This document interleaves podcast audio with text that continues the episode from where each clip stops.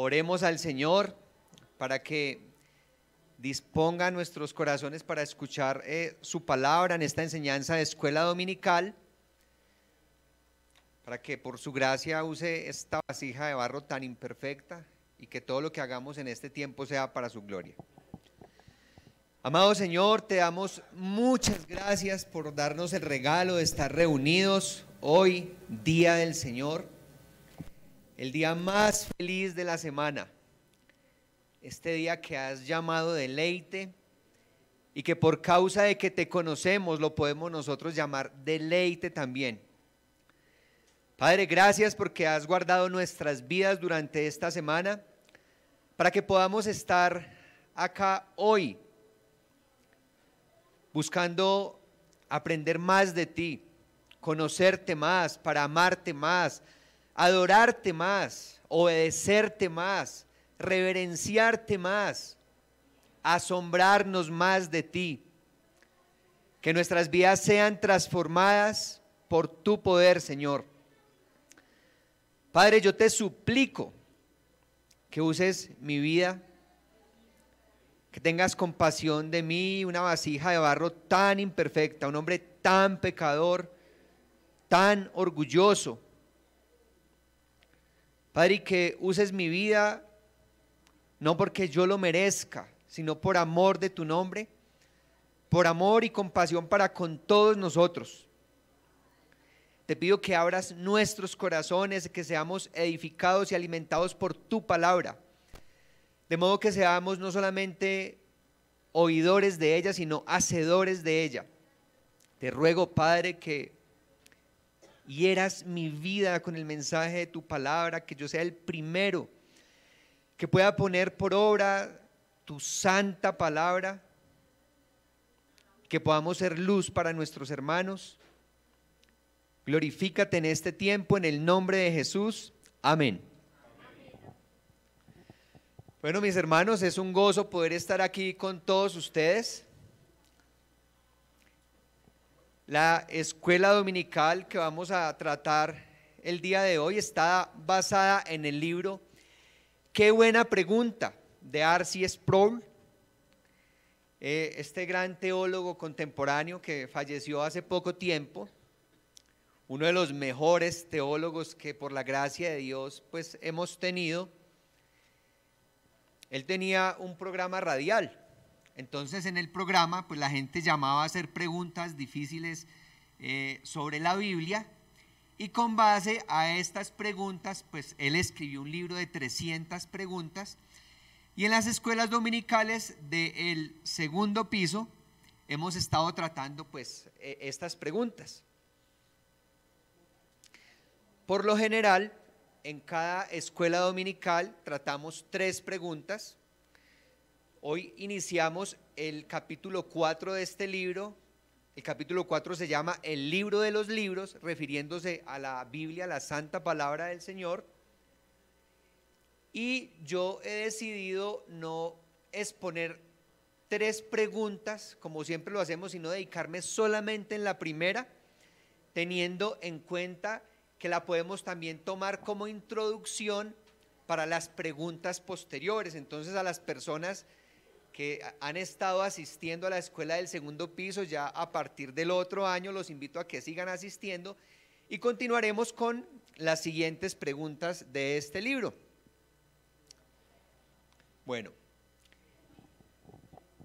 antes de comenzar con la primera pregunta, les quiero contar que o recordar más bien que la Biblia es un compendio de libros. Eso es lo que significa la palabra Biblia. Porque la Biblia es el, o sea, yo creo personalmente que Sproul le da este título al capítulo 4 de su libro, el libro de libros, creo yo, por dos cosas. Esto no lo dice el autor acá. Primero, creo que lo hace porque pues la Biblia es un compendio de libros, eso quiere decir Biblia. Y también creo que lo hace porque la Biblia es el rey de todos los libros que existen. La Biblia ha sido perseguida y vilipendiada durante toda la historia. La Biblia es un milagro. Fue escrita por muchos hombres, creo que más de 50 hombres diferentes, en diferentes épocas de la historia, durante un periodo de aproximadamente 1500 años, y guarda una coherencia perfecta desde el Génesis hasta el Apocalipsis. Esto es un milagro. Entonces, mis hermanos, para ir entrando en sí a lo que dice eh, esta primera pregunta eh, del capítulo 4, quiero que leamos la Biblia. Abran por favor sus Biblias en 2 de Timoteo 3, 16 y 17. Y mientras lo buscan, nos vamos a poner de pie para leerla todos a una sola voz. Segunda de Timoteo 3, 16 y 17.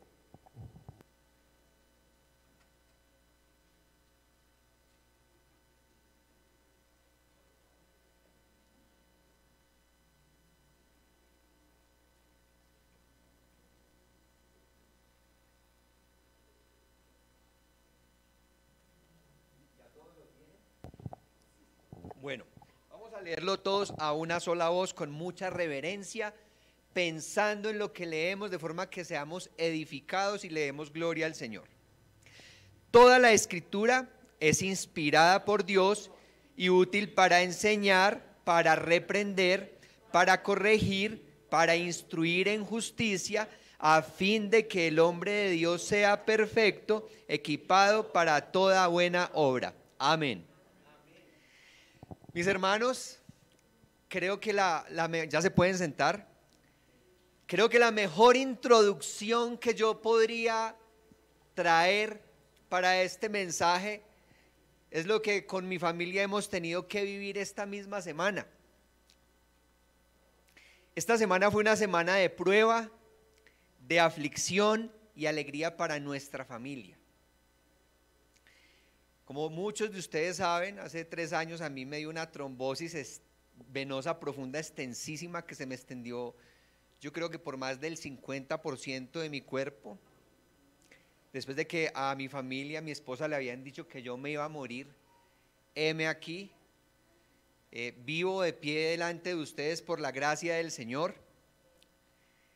Esta semana eh, después de un examen que me hicieron y después de que ya había desaparecido la trombosis de mi cuerpo, me detectaron una nueva trombosis en la vena cava. La vena cava es la vena más amplia que tiene el cuerpo y ya está cerca de los órganos más vitales. Entonces, pues claro, eh, lo que fue lunes y martes estábamos muy afligidos porque lo que los médicos presuponían no era nada alentador. Después de que yo salí de mi casa con la esperanza de que volvería esa noche después de ir al médico por urgencias, eh, se convirtió en una hospitalización pues de casi toda la semana. Y ya llega, estando allá en la clínica, ya con mi familia, no sabíamos si iba a regresar a la casa. O sea, realmente solamente un milagro de la gracia del Señor me podría hacer regresar de nuevo a estar con mi familia. Entonces, como les decía, fue una semana de prueba, aflicción y alegría. Dios nos enseñó muchas cosas en medio de esta aflicción. Y una de ellas es que Dios al que ama, disciplina. Yo no sé por qué tanta gente se escandaliza cuando uno habla de la disciplina de Dios como si fuera algo malo. Cuando es lo mejor que nos puede pasar a los hijos de Dios. No confundamos la palabra disciplina con castigo. Dios al que ama disciplina. Y gloria a Dios por la disciplina que Dios trajo esta semana en nuestras vidas. Cuánto nos ha afinado y nos ha llevado a depender más de Él, a ver su grandeza, su amor, el amor de la iglesia, la respuesta a las oraciones. Literalmente, hermanos, esta semana sentimos que Dios me levantó de los muertos. ¿Recuerdan en Hebreos 11, 19, cuando Abraham tenía que sacrificar a su hijo Isaac? Que él estaba confiado que el Señor era poderoso para levantarle literalmente de los muertos, donde en sentido figurado le levantó. Isaac no murió, pero en sentido figurado Dios le levantó de los muertos porque la sentencia era que tenía que morir. Esta semana que llegué a mi casa con mi familia sentimos que literalmente Dios me levantó de los muertos nos dio una nueva oportunidad de vivir. Hermanos, ¿y por qué les cuento esto? Porque esto tiene que ver con el versículo que les acabo de leer. La palabra de Dios fue nuestro consuelo y eso es parte de lo que dice el versículo que leímos anteriormente. ¿Por qué les digo esto? ¿Cómo lo puedo experimentar? ¿Cómo se los puedo demostrar? De tantas cosas que aprendimos esta semana, les quiero dar algunas de ellas para que mediten en la palabra de Dios y también para que les sirva de ánimo y de consuelo, mis hermanos. Para que entiendan que la, la palabra de Dios es veraz. Es nuestro consuelo, nuestro sustento. ¿A quién más podremos ir si solamente Dios tiene palabras de vida eterna? No es el, metafísico o el, o el motivador personal el que te va a dar alegría en medio de tu aflicción. Es la palabra del Señor. Cosas que aprendimos esta semana por la santa palabra de Dios que es veraz. Aprendí algo, algo importante. Y es que aunque mi fe tambalee, Dios es paciente y misericordioso. Aunque somos débiles y nos angustiamos y nos afligimos, el Señor no viene con látigo a decirnos incrédulos. ¿No recuerdan lo que pasó con Gedeón? Cómo tenía tanta duda, tanta incredulidad. Le pone señales a Dios con los vellones de lana. Dios hace milagros a través de esto. Y Gedeón sigue atemorizado. Y no fue Dios tan compasivo que en vez de de disciplinarlo por su incredulidad, viendo la angustia y el temor de Gedeón, le dice, Gedeón, ¿tienes miedo? Listo, baja tal noche y escucha lo que los soldados van a estar hablando en, en la tienda, los soldados enemigos. Y Gedeón bajó y escuchó, siendo un espía prácticamente, que estos hombres estaban atemorizados y temblando porque entendían que el Dios de Gedeón estaba con él y que ponía terror en los ejércitos extranjeros. Gedeón, confiado en el Señor, fue y peleó la batalla del Señor. Entonces, esta semana una de las cosas que aprendimos es que aunque tambalee nuestra fe, Dios es paciente y misericordioso. ¿Por qué lo recordamos? Porque el Señor lo dice en su palabra, porque el Espíritu Santo trae su palabra y nos consuela. Otra cosa que aprendí, no puedo extenderme mucho en ello porque esto es solamente la introducción de la pregunta que vamos a ver el día de hoy. Es como el salmista le dijo al Señor, Señor, te sirvo más vivo que muerto. Salmo 39. De esta manera le oraba yo a Dios en mi angustia, Señor, dame una oportunidad, te quiero servir. No te oro con arrogancia como si tú me necesitaras a mí, te oro porque la Biblia dice que tus siervos oraban de esa manera. Señor, ten misericordia de mí, quiero servirte con los dones que tú me has dado. Recordamos, como, como les hablé más arriba, que Dios disciplina a sus hijos con un propósito para que participemos de su santidad, como lo dice Hebreos 12:10. Y no solo lo aprendí yo, mis amados hermanos, lo aprendió también mi familia. No saben qué hora tan hermosa ha hecho Dios en el corazón de mi esposa y de mis hijos. Recordé que me hacía una pregunta hace poco, cuando yo veía cómo también los cristianos sufren. Y hace, hace unos meses yo le decía al Señor, Señor, ¿qué diferencia hay entre el creyente y el impío? Todos sufrimos. Y el Señor con su ternura me, me traía palabra, la palabra al corazón, recordándome que hay algo muy grande que diferencia entre muchas cosas al impío de los creyentes, de los hijos de Dios. Y es que Dios escucha las oraciones de sus hijos. Hermanos, compruébenlo leyendo el Salmo 34, 15. ¿No dice el Salmo 34, 15 que los ojos del Señor miran por toda la tierra y están atentos sus oídos para escuchar la oración de sus hijos? Qué hermoso es nosotros estar en prueba y aflicción y saber que tenemos al Dios Todopoderoso que escucha nuestras oraciones. También recordamos que el Señor nos conforta en los momentos más difíciles y al borde de la muerte nos da paz. Salmo 23, versículos 3 y 4. Habla de que Él nos conforta y que aunque andemos en valle de sombra de muerte, Él trae paz a nuestros corazones.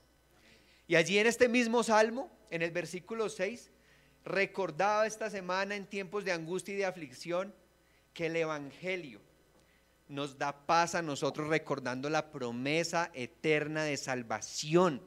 Porque termina este salmo diciendo que en la casa del Señor moraremos por largos días. ¿No es este el consuelo más grande que puede tener un hijo de Dios en cualquier aflicción? ¿No es esto lo que trae a nuestros corazones la paz que sobrepasa todo entendimiento?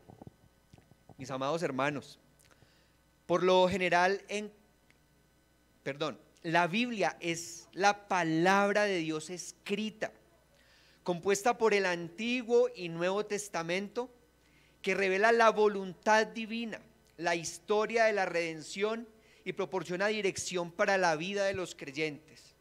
La pregunta que vamos a tratar en esta mañana es, ¿cómo sabemos que la Biblia es veraz?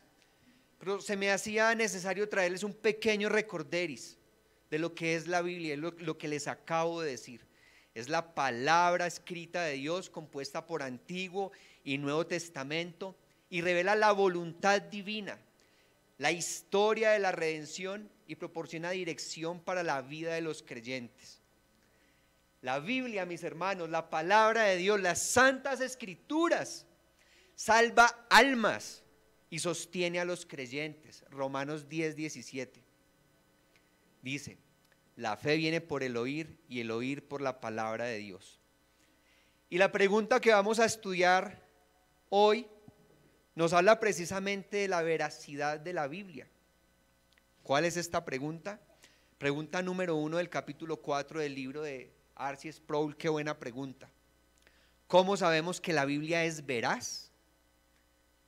Creo que todos nos hemos hecho esta pregunta alguna vez. Y creo que cuando estamos evangelizando es una de las preguntas con la, con la que más nos vamos a encontrar. ¿Cómo sabe usted que su Biblia es correcta? ¿Cómo sabe usted que la Biblia es la palabra de Dios? Mis amados hermanos, es una excelente pregunta, dice Arcy Sproul en su libro, porque hay muchas cosas que están en juego en la fe cristiana en términos de la veracidad de la escritura. La Biblia es nuestra fuente primaria de información sobre Jesús y sobre aquellas cosas que abrazamos como elementos de nuestra fe. Realmente la Biblia es el GPS de los creyentes. A mí me asombra personalmente la coherencia perfecta que tiene desde el Génesis hasta el Apocalipsis, donde muestra el pecado del hombre y toda la historia perfecta hasta, hasta nuestra redención con Cristo Jesús allí en Apocalipsis. Es, es, es perfectamente coherente. Yo me acuerdo cuando, cuando vi, creo que ustedes también lo pudieron ver, la película de Dios no está muerto. A mí, a mí me gustaba cuando este hombre ateo, el profesor de la universidad, hablaba pestes de la palabra de Dios y él daba sus argumentos por qué él creía lo que creía y llega el estudiante y le dice, yo no sé tú en qué creas, pero mi fe descansa en la Biblia.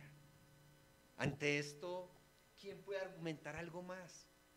Si la Biblia es un milagro, es algo sobrenatural. Esta semana en la clínica hablaba con alguien y él decía que la Biblia era manipulada. Y yo le dije, escuchándolo, porque hay que escuchar a las personas con misericordia, le pregunté, ¿y tú te has leído la Biblia? No, no, yo no la he leído. Entonces le dije, ¿tú cómo sabes entonces que es manipulada si tú no la has leído? No, pero es que la gente dice eso.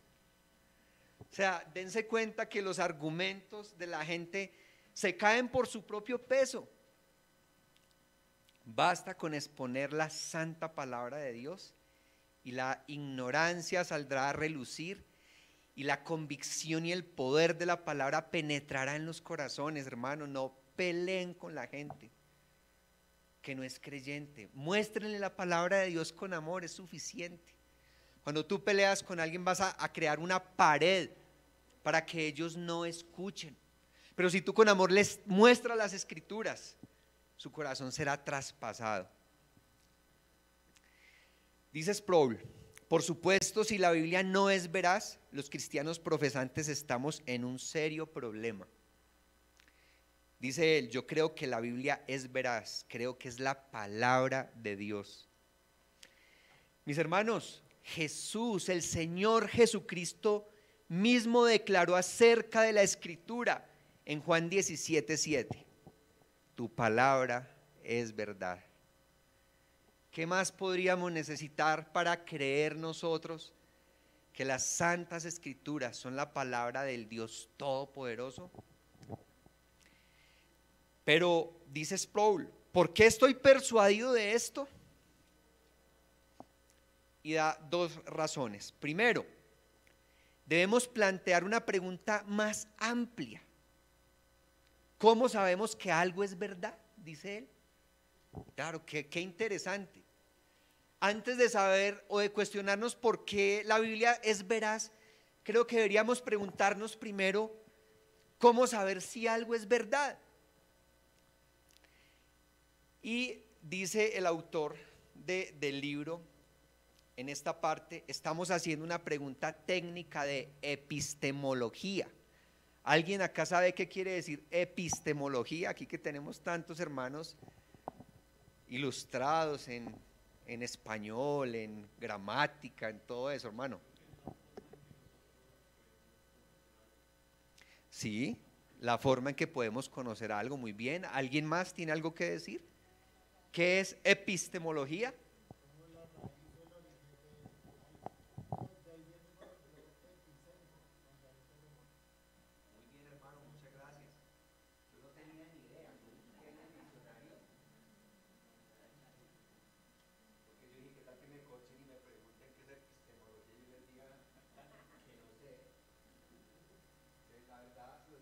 Corazón. A mí me da mucho susto pararme acá porque veo hermanos que saben tanto de la palabra. Claro, entonces digo, pues uno que no sabe tanto, pues hay que estudiar. Pero hermanos, gracias por la ayuda. Quiere decir, o sea, yo, el, el significado que yo encontré es parte de la filosofía que estudia los principios, fundamentos, extensión y métodos del conocimiento humano. Entonces, hermanos, ¿cómo sometemos a prueba las pretensiones de veracidad? Sproul acá nos da algunas formas en las que nosotros, digámoslo así, científicamente podemos verificar si algo es real o no. Y dice, hay una cierta clase de verdad que comprobamos a través de la observación, la experimentación, el testimonio presencial, algún tipo de exámenes y de evidencia científica. En cuanto a la historia de Jesús, desearemos comprobar los relatos de la escritura usando aquellos medios de acuerdo a los cuales se prueba la evidencia histórica, la arqueología, por ejemplo. Mis hermanos, creo que todos nosotros, o sea, estos son herramientas que están a nuestro alcance.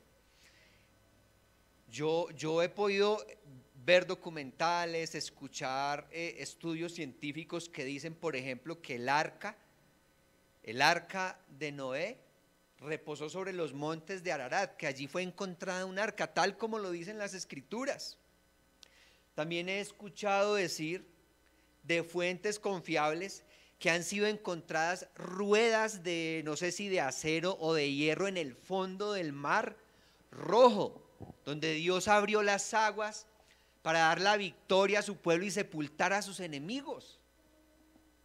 También vi una vez con gran asombro una noticia de un esqueleto humano muy grande, como los gigantes de los que habla la Biblia en los tiempos de Goliat.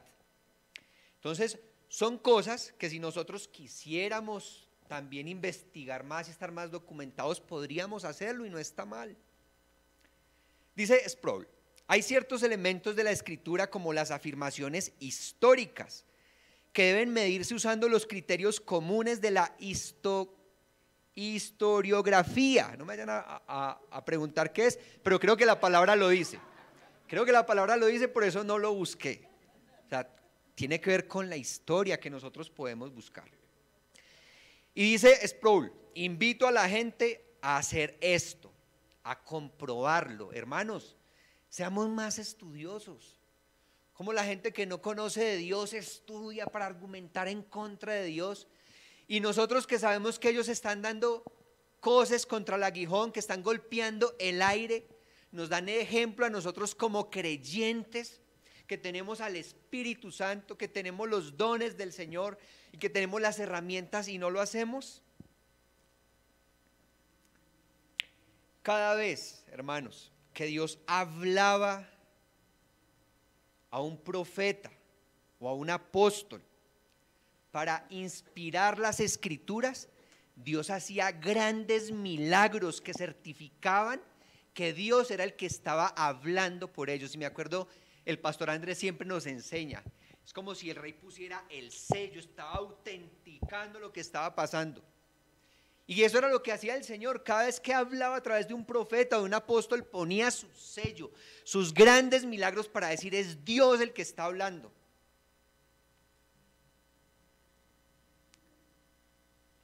Hermanos, esto que les acabo de decir ha fortalecido mi fe varias veces que ha tambaleado, porque somos humanos, porque menguamos en nuestra oración y en nuestro estudio de la escritura y pueden llegar, puede llegar la cizaña de Satanás y cuando ha entrado duda en mi corazón y en mi mente, por la gracia del Señor, bien rápido ha venido el Espíritu Santo a confortarme con su palabra, a darme fe y recordarme las escrituras. Y esto que les acabo de decir, el ver cómo Dios hablaba a través de sus profetas, es una de las cosas que a mí me, me, confirma nuevamente que, que tengo al Dios Todopoderoso, que el Dios de Israel es mi Señor.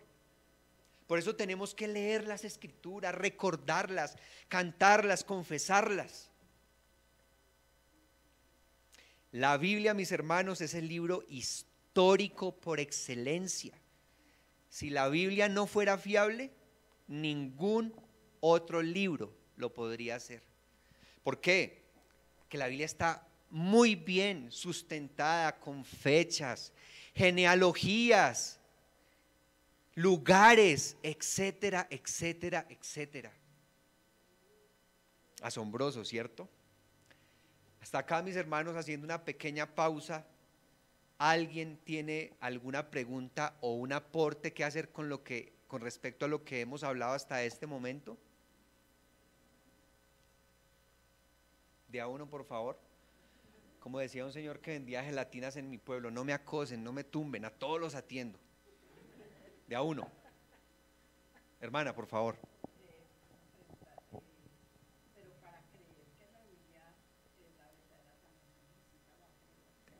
Muy bien.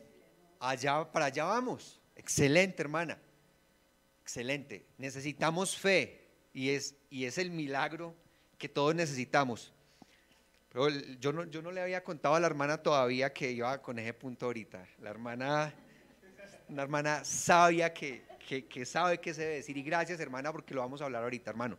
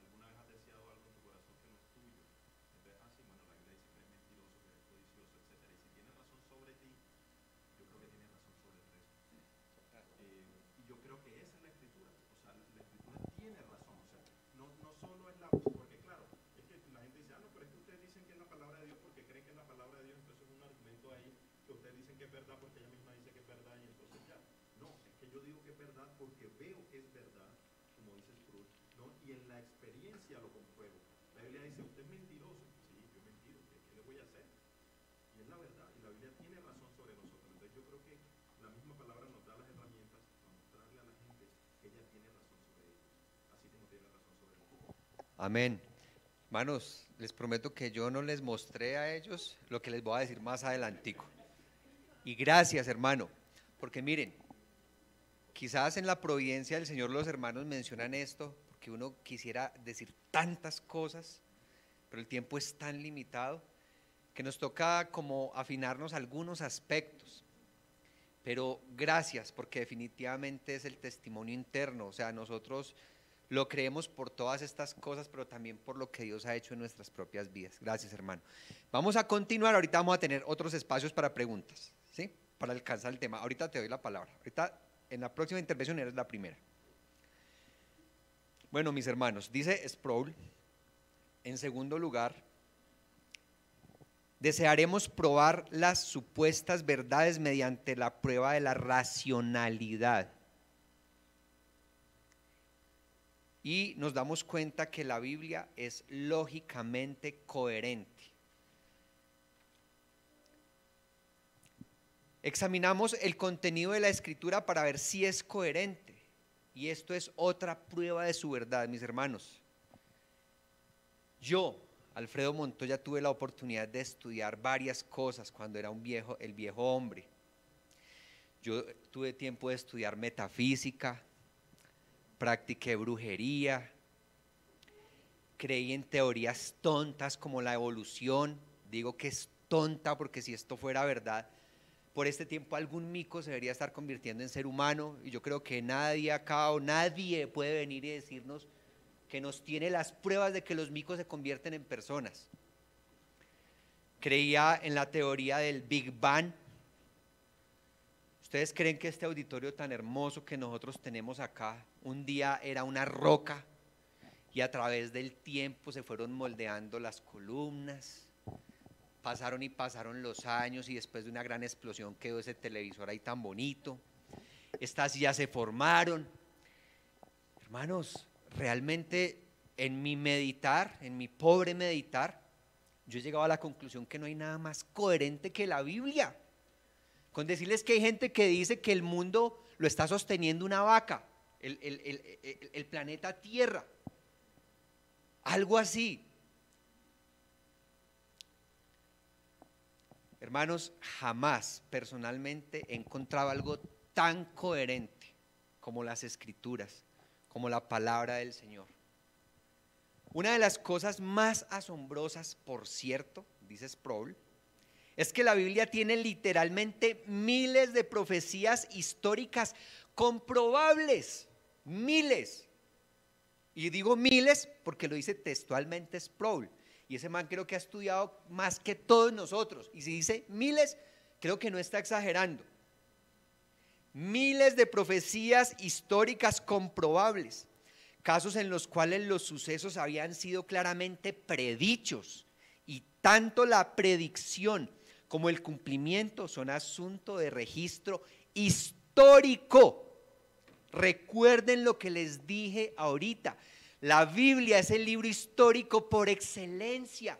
Miles de profecías cumplidas a la perfección, registrado históricamente. Les voy a dar algunos ejemplos que busqué para ustedes, que no se los puedo dar todos, ni puedo profundizar en ellos, pero solo para que tengan idea. Les voy a dar cinco ejemplos rápido. Primera profecía de los cinco ejemplos que les quiero poner. El nacimiento del Mesías, el Cristo. Cita bíblica, he aquí una virgen concebirá y dará a luz un hijo y llamará su nombre Emanuel. Lo dice Isaías 600 años antes de que naciera el Salvador. Isaías 7:14. ¿Dónde vemos su cumplimiento? Mateo 1, 18 al 25, Lucas 2 del 1 al 20. Segunda profecía, la entrada triunfal de Jesús en Jerusalén. Cita bíblica, regocíjate mucho, hija de Sión, da voces de júbilo, hija de Jerusalén. He aquí tu rey vendrá a ti, justo y salvador, humilde y cabalgando sobre un asno. Zacarías 9:9. Cumplimiento, les doy solamente una cita bíblica, Mateo 21, 11, y hay muchas otras. Tercera profecía cumplida, la traición de Judas, cita, y le pesaron 30 piezas de plata, precio del tasado, según lo trazaron los hijos de Israel, Zacarías 11, 12. Cumplimiento, Mateo 26, 14, etc. Cuarto, cuarta profecía, la crucifixión de Jesús, cita bíblica. Fueron contados, con, fueron contados con los malhechores y él llevó el pecado de muchos y rogó por los transgresores. Isaías 53, 12. Cumplimiento Mateo 27, 27, Marcos 15, 16, 41, Lucas 23, 26, 49, etcétera, etcétera. Y quinto ejemplo, quinta profecía cumplida, la resurrección de Jesús. Cita, no dejarás mi alma en el Seol, ni permitirás que tu santo vea corrupción. Salmo 16, 10, cumplimiento, Mateo 28, el 1 al 10, Marcos 16, 1 al 8, etcétera.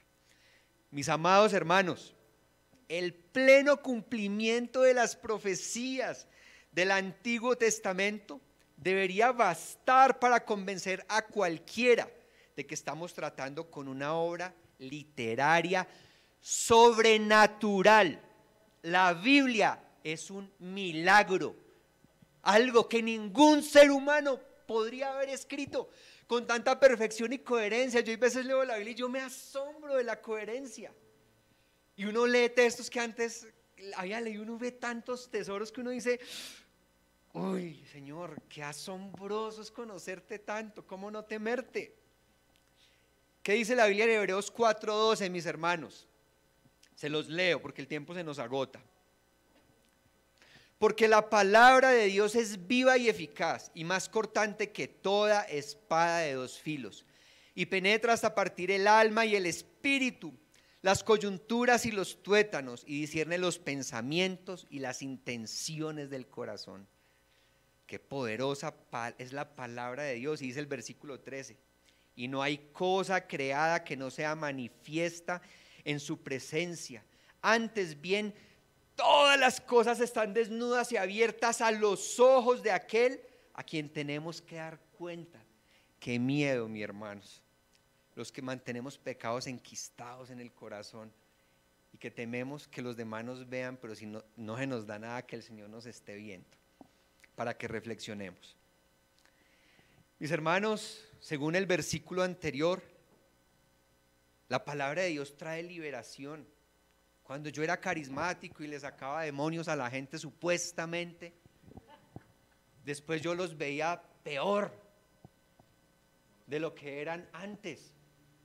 Y a mí me enseñaban que los demonios se sacaban y qué fácil uno estar eh, curtido de pornografía o de infidelidad o de trampa y la fácil que alguien venga y le saque los demonios, los demonios y quede listico para la foto. Hermanos, cuando yo conocí la palabra de Dios, entendí que es la palabra de Dios la que trae liberación. Cuando yo entendí que la, santa palabra de Dios dice que la mentira es pecado, el Señor me convenció de eso. Y, y, por la gracia del Señor dejé de ser un mentiroso cuando era el rey de la mentira. Les digo sin exagerar, a pocas personas he conocido tan mentirosas como era yo.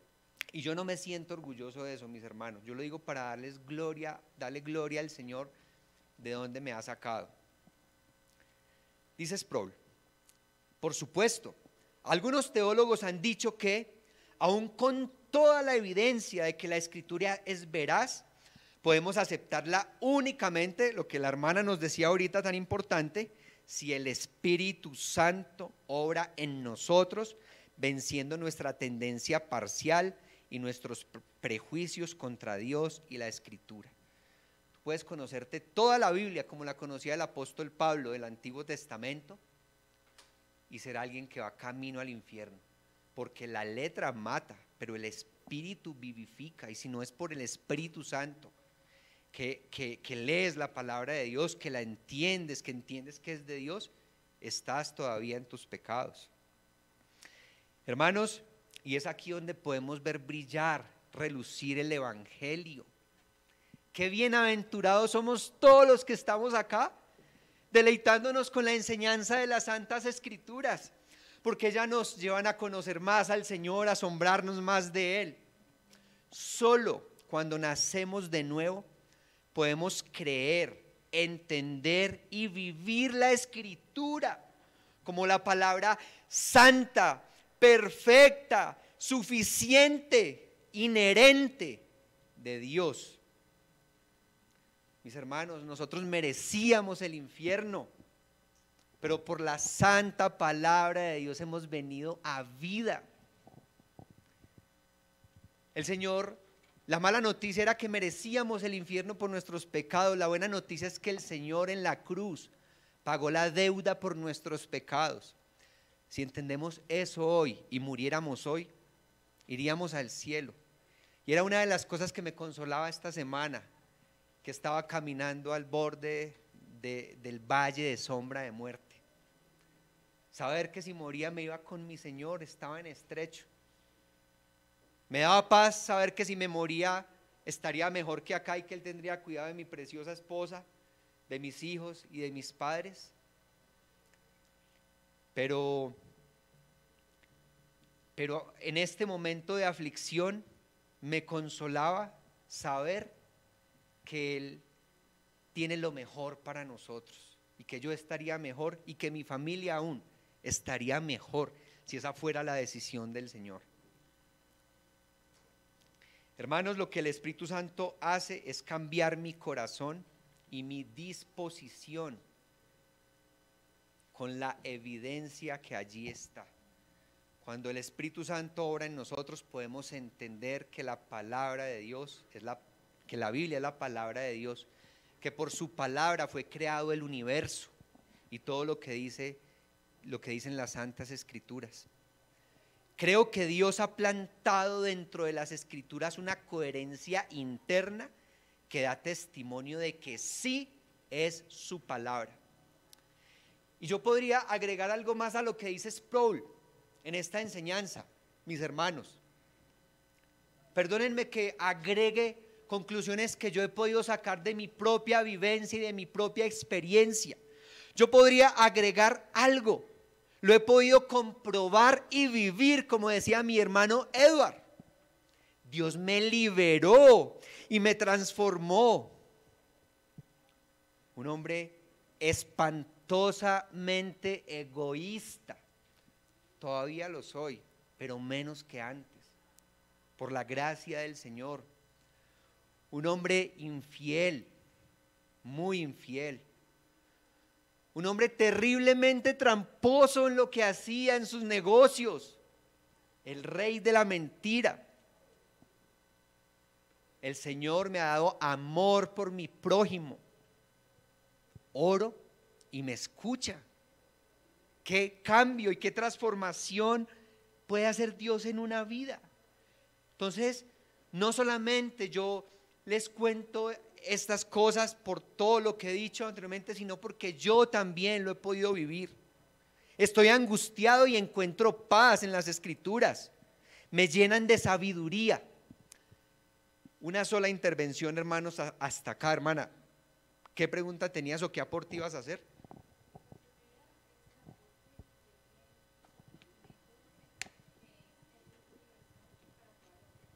Amén.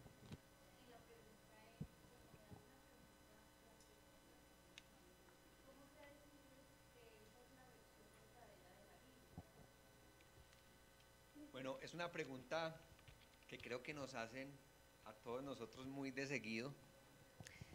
Mira, habría muchas formas de responder eso y habría muchísima evidencia y literatura que te podría dejar más convencida que lo que yo te pueda decir en este momento. Solo te voy a responder desde mi poco conocimiento con base a las escrituras. Y lo dije anteriormente, hermana. Cada vez que el Señor hablaba, el Señor codescendió y condescendió para revelarse a las criaturas. Cada vez que Él hablaba, hacía grandes milagros. El mar rojo se abría, venían las plagas sobre Egipto, hachas flotaban, muertos resucitaban. Y esto da testimonio de lo que estos santos hombres de Dios, inspirados por Dios, lo que hablaban era señal de que era la palabra de Dios la que hablaban. No podemos ver que alguien que nos hable algo diferente sobre cualquier otro libro o texto pueda darnos argumentos como estos. A mí me satisface la fe eso. Muchas veces he usado ese mismo argumento para decirle a personas que quieren saber, ni siquiera argumentar en contra, tienen deseo y necesidad de saber. Y pues es lo que a mí me ha consolado, hermana. Pero darte una respuesta más precisa tomaría mucho tiempo y me tocaría estudiar mucho más para podértelo responder, pero espero que lo que te digo, por lo menos un poquitico, eh, sacie eh, la necesidad de conocimiento que tienes con la pregunta que haces. Samuel, 30 segundos.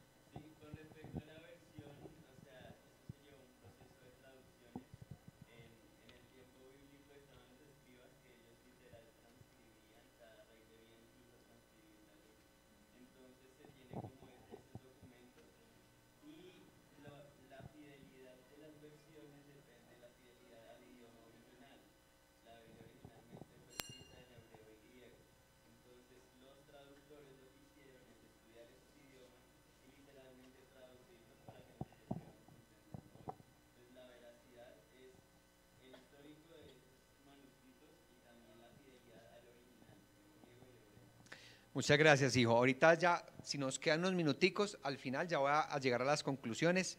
Eh, miramos si podemos hacer más aportes. Conclusión, mis amados hermanos. La Biblia es veraz porque es la palabra de Dios. La Biblia es un milagro. Salva almas y sostiene a los creyentes. Es coherente y racional desde el Génesis hasta el Apocalipsis el Señor Jesucristo mismo lo afirmó. Lo podemos comprobar por la evidencia histórica, arqueológica, etc. Todas sus profecías se cumplieron perfecta y literalmente. A través de las escrituras nacemos de nuevo. ¿Qué más prueba de que son reales? Transformó a Abraham, a Moisés, a Jacob, a David, a Pablo, a Onésimo y me transformó a mí.